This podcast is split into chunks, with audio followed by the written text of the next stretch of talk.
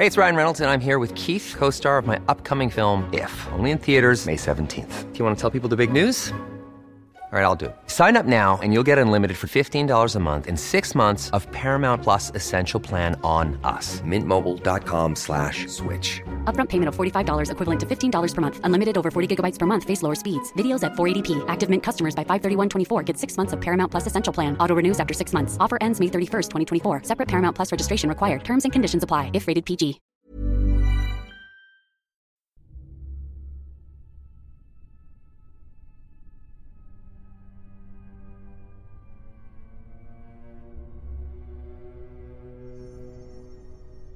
En 1977, en el pueblo de Enfield, Londres, una familia de cinco integrantes comenzó a ser acosada por un espíritu enfurecido.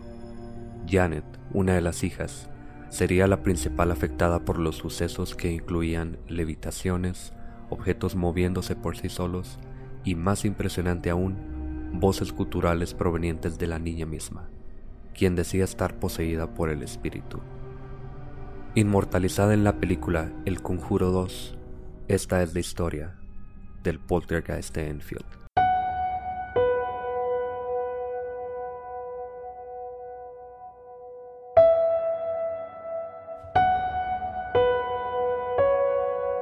Gracias por acompañarnos en un nuevo episodio de Señales Podcast.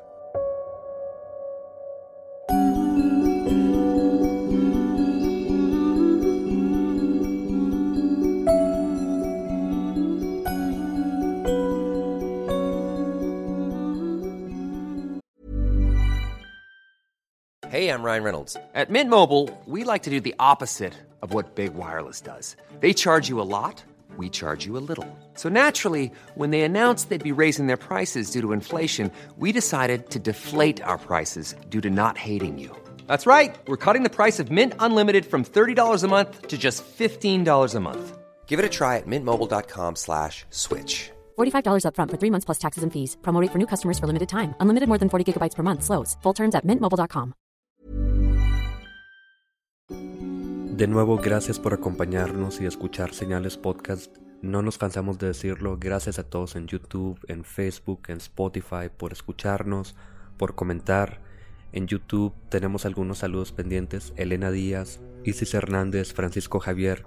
Muchas gracias por sus comentarios. De verdad, es impresionante todo el apoyo y los comentarios que nos dejan todos los días, Oscar. Les agradecemos bastante. También en Facebook a Daniel Alejandro, Perla Vargas, el tío Miguel de Pepe, Jonathan, camarada, vocalista de la banda Behold the Grave, muy buena banda, Flor Paniagua, Miriam Paredones, Jay Vallejo, Scar Sandlo, Raúl López, Ricardo Barrera, Anaí Hernández, que por cierto me mandó unos mensajes de que por qué no posteamos más seguido y pues vamos a les prometemos que con cada semana sin falta va a estar su episodio de Señales Podcast para que lo escuchen con sus amigos, vivos o muertos, como quieran. A Ismael Magaña, Yami Arias, Diego Pérez y Andrea Valgar. Muchas gracias por seguirnos en Facebook, así como en Spotify. También una especial mención al, al papá de al papá de Pepe. Gracias, señor, por seguirnos. Ya fue el primero, de hecho, que nos pidió la playera de Señales Podcast. Ya a ver qué podemos hacer ahí. Pero pues, como ya les habíamos mencionado en los episodios pasados, este, este episodio se va a tratar, es el último de la serie de los Warren, para que, para que no se aburran, ¿no? Porque todavía hay bastantes de monólogos y espíritus chocarreros y diablillos ahí por todos lados, de los cuales les podemos contar. Exactamente el último episodio de Los Warren, el fantasma de Enfield o el poltergeist de Enfield, que se dice que es la historia de la casa más embrujada del Reino Unido. En este caso hubieron muchos investigadores. Los Warren formaron parte muy pequeña de la investigación que se llevó en esa casa. Y ya más tarde en el episodio les contamos exactamente qué fue lo que hicieron los Warren. Y a mí me deja un mal sabor de boca, Oscar. No quiero adelantar nada, pero desde que comenzamos esto, tú ya mencionabas que yo leí algunas cosas ahí medio dudosas de los Warren, que parece que empezaron con muy buenas intenciones y ya al final, pues, parece que no. Sí, pero lo más interesante es que dejando de lado a los Warren, todos esos casos por sí mismos sí se tornan bastante escalofriantes para los, pues, para los que pasaron por esos sucesos. La verdad, creo que en la serie de los Warren, los Warren creo que hasta quedaron de lado, ¿no? Por, por lo, lo impresionante, lo impactante de estas de estas historias. Pero pues para que leamos más vueltas, ¿no? Vamos a empezar con, con la historia del poltergeist de Enfield. Esta casa de tres pisos está ubicada en el 284 Green Street de Enfield, Londres, y data de los 1920s. En ella en ese momento habitaban Peggy Hudson, una mujer de 47 años, divorciada, y sus hijos Margaret, de 13, Janet, de 12, John, de 11, y Billy, de 7. El 31 de agosto de 1977, alrededor de las nueve y media de la noche, Janet y John escucharon movimientos en su habitación. La madre entró al cuarto a investigar y los tres comenzaron a escuchar golpes en las paredes y el techo. Un armario se movió 18 pulgadas por el piso sin ningún contacto físico aparente, así que inmediatamente buscaron ayuda de sus vecinos, Vic y Carrie Nottingham, quienes entraron a la casa y también pudieron escuchar los golpes. Vic luego diría que no pudo encontrar el origen de los sonidos que parecía seguirlo alrededor de la casa, entonces Peggy, la mamá, llamó a la policía. Pues ahí se menciona el, primer suceso paranormal aparentemente en esta casa. Como en todos los casos pasados, siempre se contaba que un vecino, un amigo de la familia, cuñado, cuñada, eran partícipes en estos eventos, pero esto es una de esta es una de las partes más interesantes de este caso, por eso lo dejamos hasta el último, porque creo que tuvo la mayor audiencia de, de gente no involucrada con la familia. Probablemente la declaración más creíble de los muebles que se movían en la casa provino de una agente de policía de nombre Caroline Hips, quien firmó una affidavit o una declaración explicando que fue testigo de una mecedora levitando unos centímetros del suelo y que se movió cerca de un metro por el suelo. O sea, estamos hablando de un oficial de policía, la cual, pues en, lo normal, en lo, en lo cotidiano de su trabajo, al atender una llamada de emergencia, se dio cuenta de que esto ya no era nada normal. En total fueron más de 30 testigos quienes presenciaron incidentes parecidos en la casa. Además de muebles que se movían, también declararon de objetos volando, golpes de viento frío, asaltos físicos, charcos de agua que aparecían en el suelo, grafitis y, probablemente lo más increíble, cerillos que se prendían espontáneamente. Como en todas las historias, otra vez, esto ya es una bandera roja. Si ya la policía te dijo, sabes que esto está fuera de nuestro alcance, pues te mudas, ¿no? Pero también pues nos metemos más en la vida de ellos. O sea, es una mujer divorciada de 47 años con cuatro niños y viviendo en esos entonces en, en Londres. Yo creo que no era muy fácil nada más decir me voy a salir y compro otra casa, ¿no? Exactamente, sabes que desde el episodio pasado empecé a notar esta tendencia de que siempre eran familias que no tenían otra opción, a lo mejor no pobres, pero sí que no era fácilmente que se movieran de ese lugar, que, que vendieran sus casas o cosas así. Y generalmente comienza esto con los niños, por alguna razón. Ya después, Janet, muchos años después, ella cuenta en una entrevista que al escuchar los ruidos, en este primer día que empezó a suceder todo, su madre les dijo que se fueran a dormir. Ella pensaba que simplemente estaban jugando, pero le dijeron que, pues, qué era lo que estaba pasando realmente, que se están moviendo las cosas. La mamá entra al cuarto a investigar y es cuando ve este armario moverse y también la mamá intentó poner de vuelta el armario en su lugar, pero no lo pudo mover. A principios de septiembre de ese año, un mes después de comenzar los sucesos, el periódico Daily Mirror contactó a la Sociedad de Investigaciones Psíquicas, quien mandaría a Maurice Gross a investigar. Maurice era un inventor famoso que además mostraba interés por lo paranormal a raíz de una serie de coincidencias luego de la muerte de su hija Janet un año antes en un accidente de motocicleta. Maurice visitó la casa el 5 de septiembre le pidió a Peggy, la mamá, que mantuviera la calma y le recomendó que tomara notas de los incidentes. Tres días después, el 8 de septiembre, Maurice y tres reporteros del periódico Daily Mirror fueron testigos de un fuerte sonido. Fue aquí cuando se convencieron de que las declaraciones de los Hudson, la familia, eran genuinos, así que Maurice decidió tomar el caso. O sea, al parecer ahí Maurice eh, al principio obviamente se mostraba escéptico. Sí mostraba cierto interés. Ah, para los que vieron la película del Conjuro 2, de hecho sí se menciona y pues sí podemos ver el personaje que interpreta a Maurice, Maurice Gross contando la historia de cómo después de fallecer su hija, varios intentos bueno, varios sucesos paranormales le, le, acontecieron, lo que le hicieron a interesarse en este tipo de cosas. Él quería saber si estas cosas eran reales para saber si podía establecer contacto con su hija de alguna manera después de la muerte. Pero, como mencionamos, o sea, él al principio se mostraba renuente a, a creer en estas cosas hasta que ya pues lo vivieron en carne propia. Durante las siguientes visitas, él y otras personas más observaron canicas que volaban por el aire y no rodaban al caer al piso, puertas y cajones que se movían por sí solos, objetos como cucharas, cajas de cartón y tapaderas que brincaban, entre otros. Y ya estamos hablando de que no nada más la familia, la policía, los vecinos, sino que también investigadores y reporteros estaban, pues, estaban presenciando todas esas cosas. Ya se está tornando real este asunto más que en los en los capítulos pasados, sí mencionamos que era un círculo muy pequeño de gente y luego unos investigadores paranormales, pero esto sí ya era bastante público. Y más adelante les vamos a contar un poco más de eso. El investigador y autor Guy Playfair respondió a un llamado de asistencia de la Sociedad de Investigación que ya había mandado a Maurice para acompañar a Maurice, y él llegó el 12 de septiembre acompañado de Rosalind Morris, que era una periodista de la radio número 4 de la BBC, entonces él y Maurice trabajaron juntos por más de un año. Se dice que visitaron la casa 180 veces y también hicieron guardias durante toda la noche en 25 ocasiones.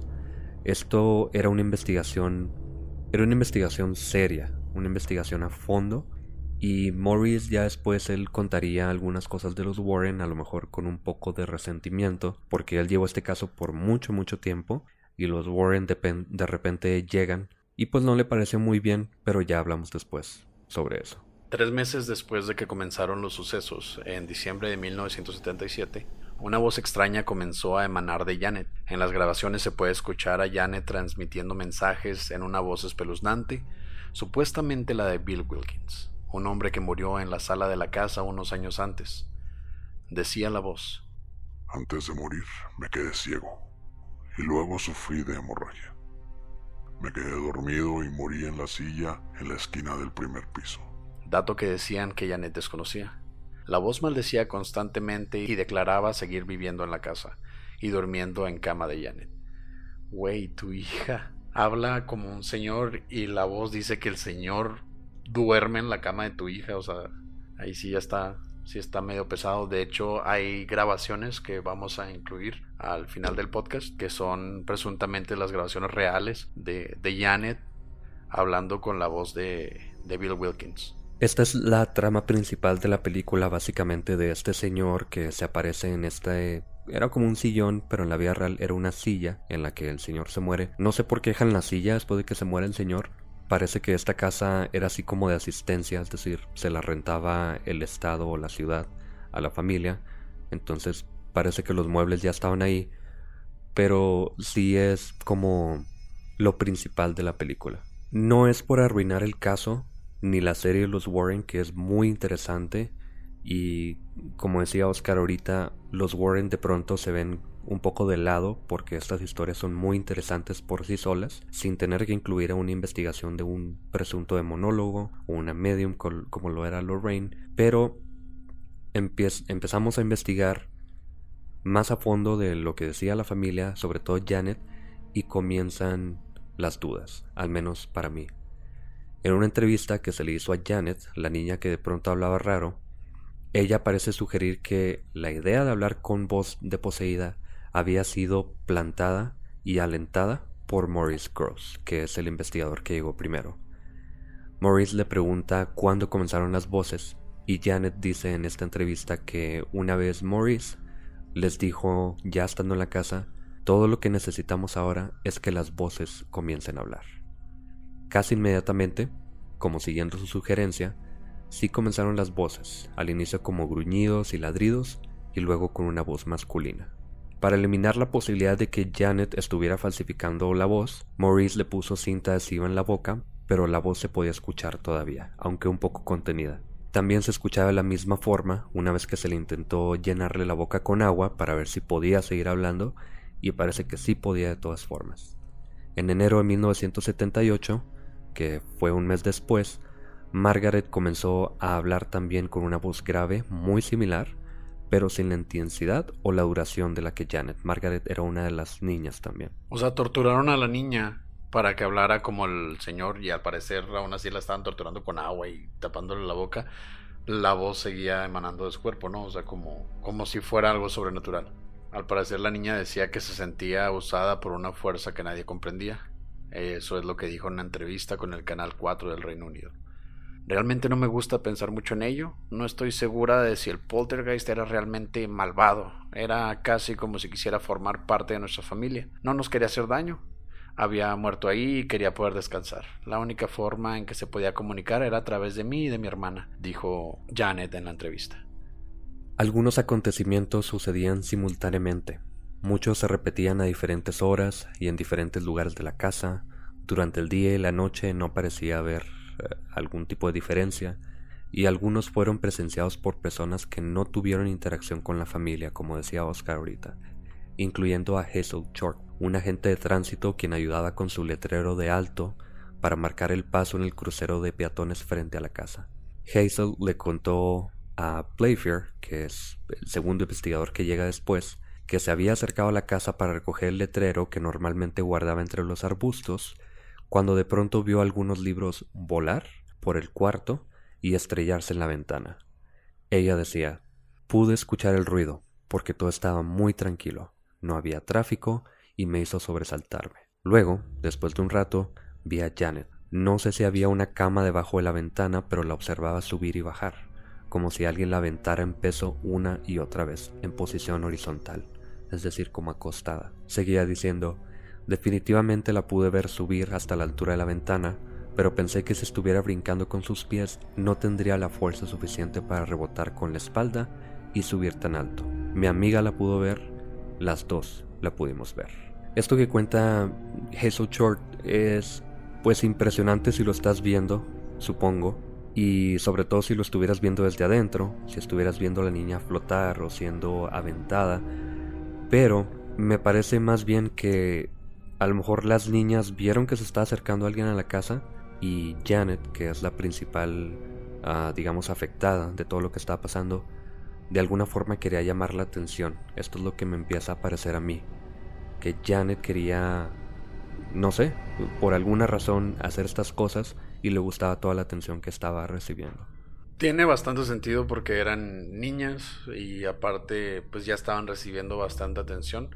Eh, se llega a mencionar, de hecho en la película, ¿no? Si mencionan de que las niñas pues realmente no les iba bien, no eran muy populares, no tenían amigos y en la escuela siempre se metían en problemas. Entonces tiene bastante sentido que si veían gente quisieran llamar la atención, pero también nos deja pensando cómo dos, tres niñas pueden hacer que una niña se vea levantarse de forma horizontal, tanto que llega al límite de la ventana, ¿no? De la altura de la ventana.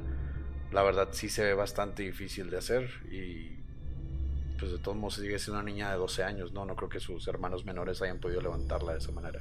Ahorita que platicamos de las levitaciones, los objetos volando y todo eso, se nos pasó un dato muy importante.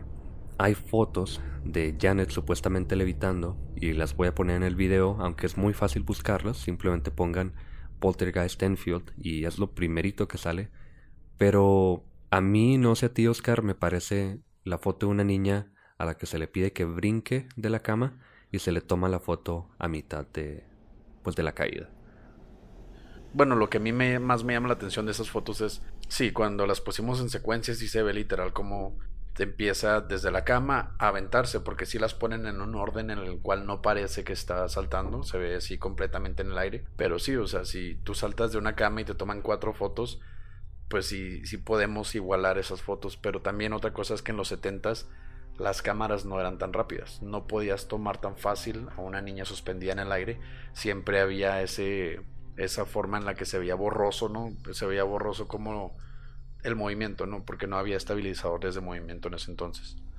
Eso es una de las cosas que me, ponen a pensar a mí, que soy un poco menos, menos escéptico que Pepe. Eh, y otra cosa, como mencionamos en algunos episodios pasados, una de las partes de la posesión es en el que el cuerpo humano empieza a hacer cosas que normalmente no le son posibles físicamente, como es levantar cosas mucho más pesadas que, que la propia persona o el, levantarse de maneras o contorsionarse de maneras pues que realmente parecerían imposibles para, para un humano común y corriente. Me quedo pensando y ya buscándolo, parece que la cámara instantánea Polaroid se inventa en 1948. Sí me convence un poco lo que me dices de que no tenían estabilizador.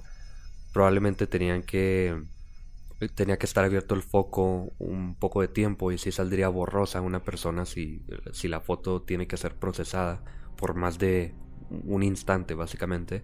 Pero no sé, la sucesión de las fotos sí parece ser muy clara de que es una niña brincando a la cama. Lo ponemos ahí en el video de todas formas y lo dejamos a su criterio. Cabrón. Los Warren, que son el objeto principal de esta serie que hemos estado haciendo, aunque ya queda un poco subjetiva su participación. Los Warren investigaron brevemente el poltergeist de Enfield en el verano de 1978, un año después de que comenzara todo esto. Y fueron solo dos de los muchos investigadores que visitaron la casa de los Hudson.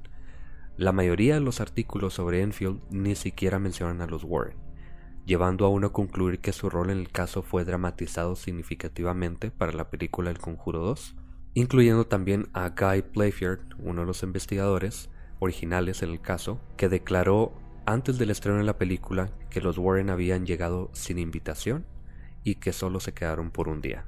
También Ed Warren le comentó a Playfair que podrían hacer mucho dinero con este caso.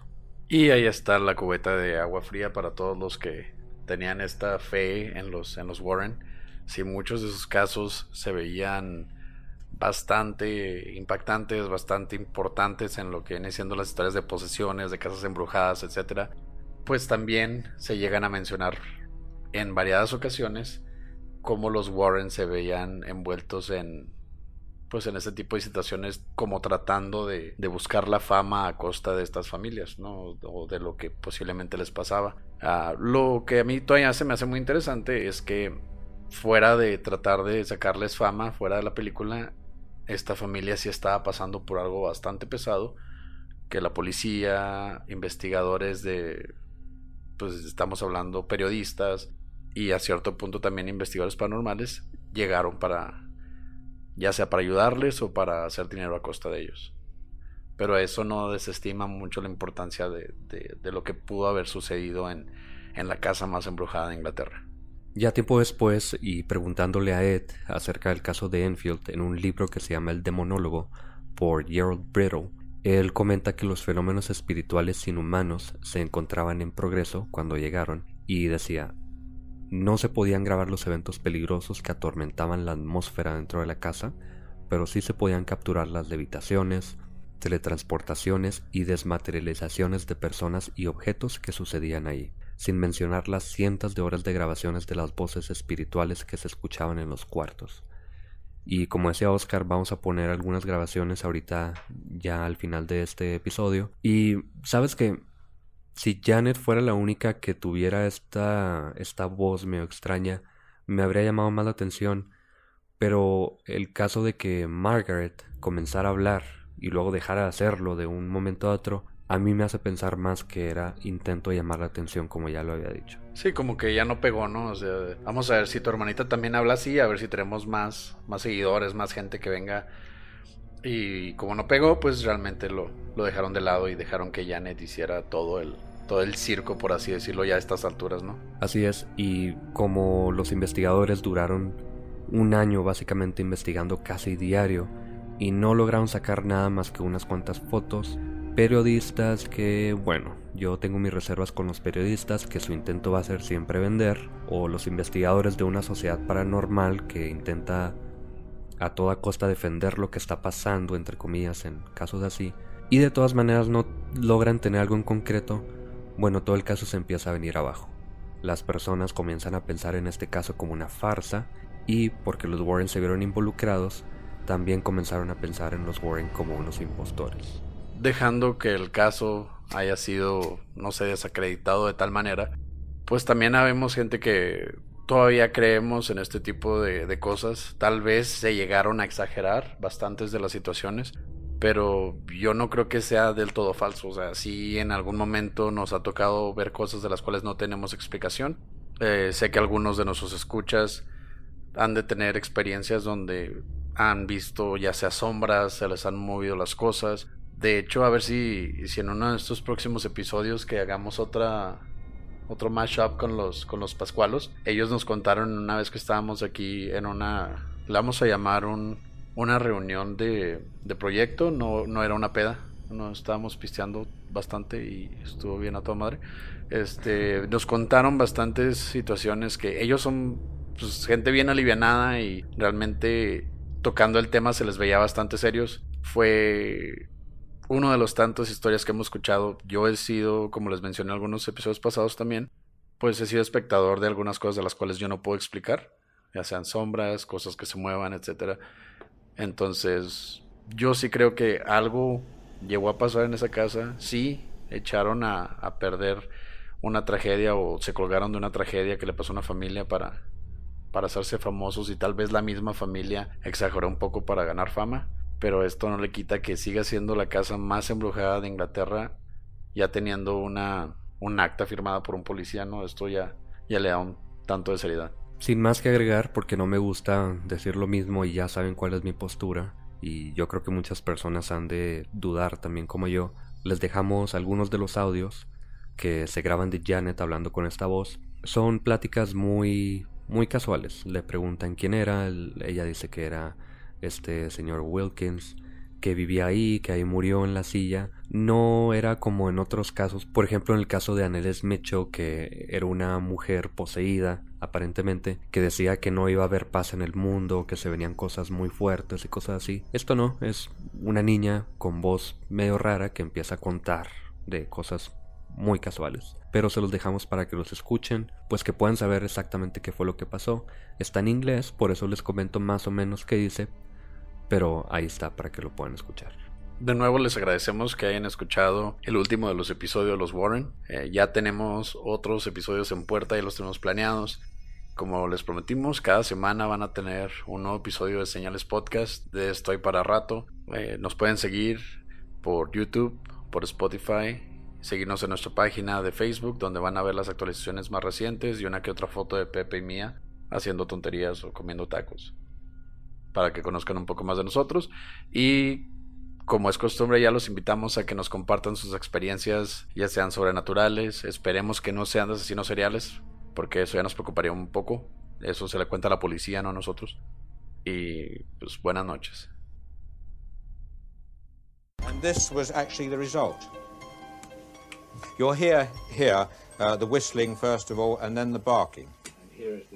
noise. The barking here is quite extraordinary, actually.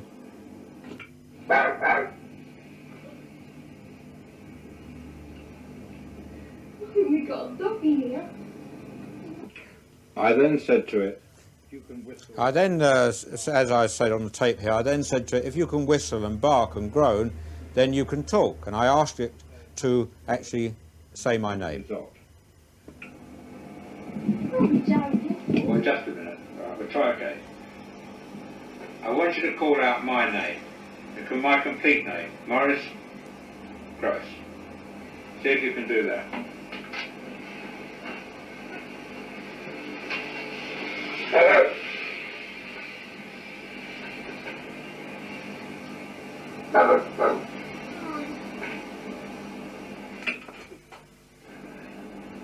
Very good. Let me hear you say my name again. Come on, let me hear you say my name.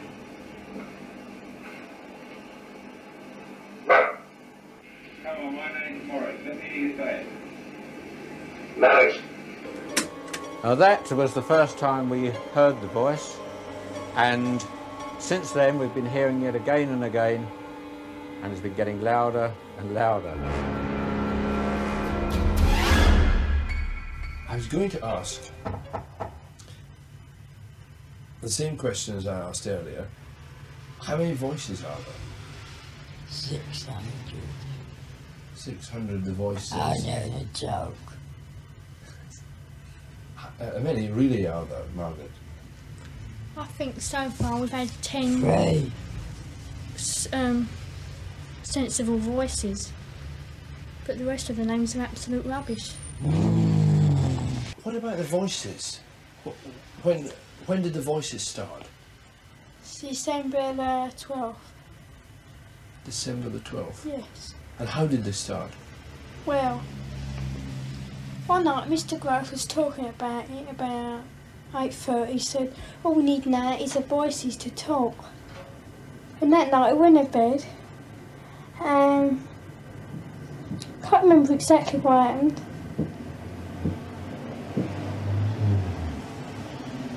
And What's that knocking?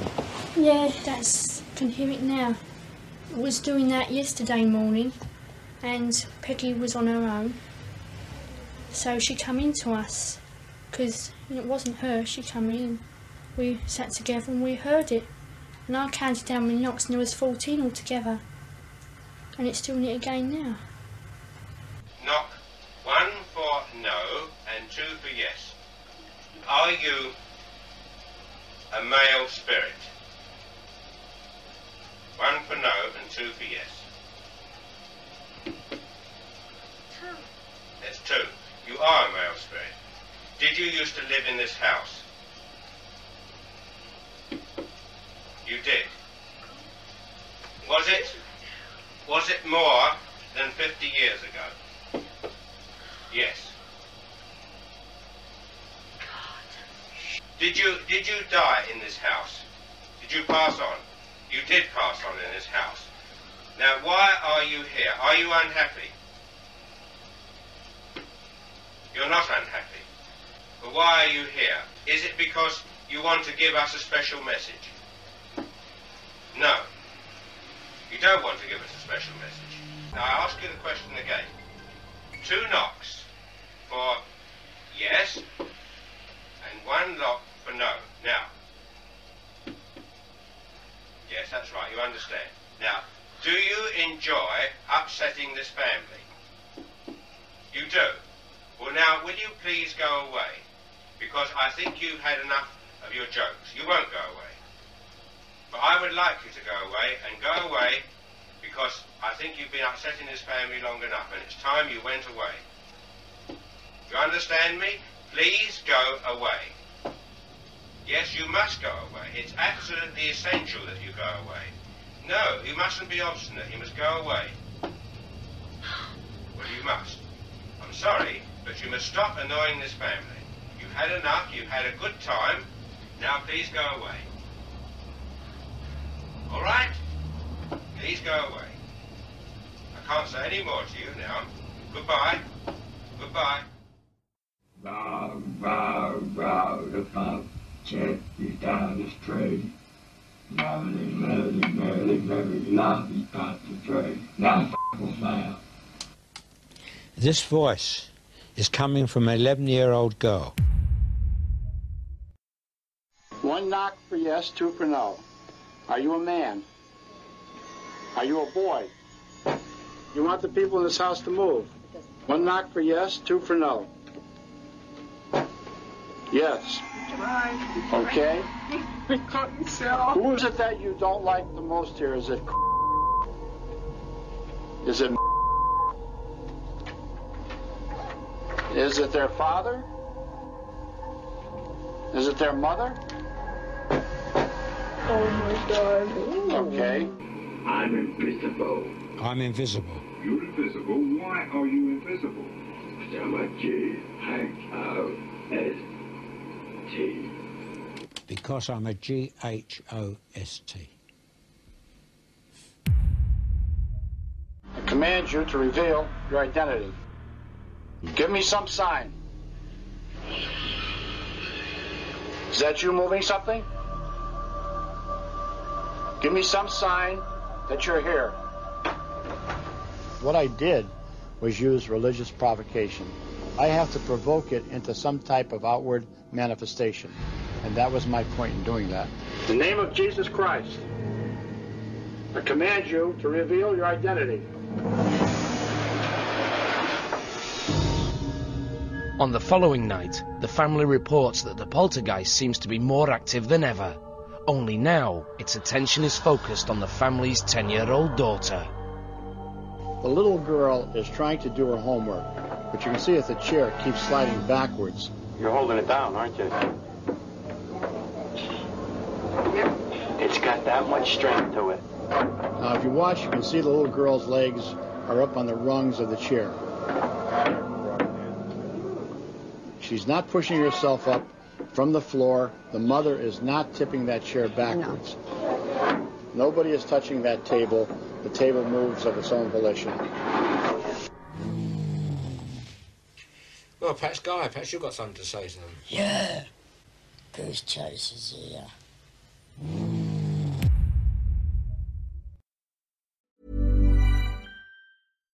If you're looking for plump lips that last, you need to know about Juvederm lip fillers. With Juvederm Volbella XC and Juvederm Ultra XC, your lip look, whether it's subtle or bold, can last up to one full year with optimal treatment and no additional maintenance. Find a licensed specialist and see if it's right for you at juvederm.com today. That's J U V E D E R M.com. Add fullness to lips in adults over 21 with Juvederm Volbella XC or Juvederm Ultra XC. Do not use if you have severe allergies or a history of severe allergic reactions, or if you're allergic to lidocaine or the proteins used in Juvederm. Tell your doctor if you have a history of scarring or taking medicines that decrease the body's immune response or that can prolong bleeding. Common side effects include injection site redness, swelling, pain, tenderness, firmness, lumps, bumps, bruising, discoloration, or itching. As with all fillers, there's a rare risk of unintentional injection into a blood vessel, which can cause vision abnormalities, blindness, stroke, temporary scabs, or scarring.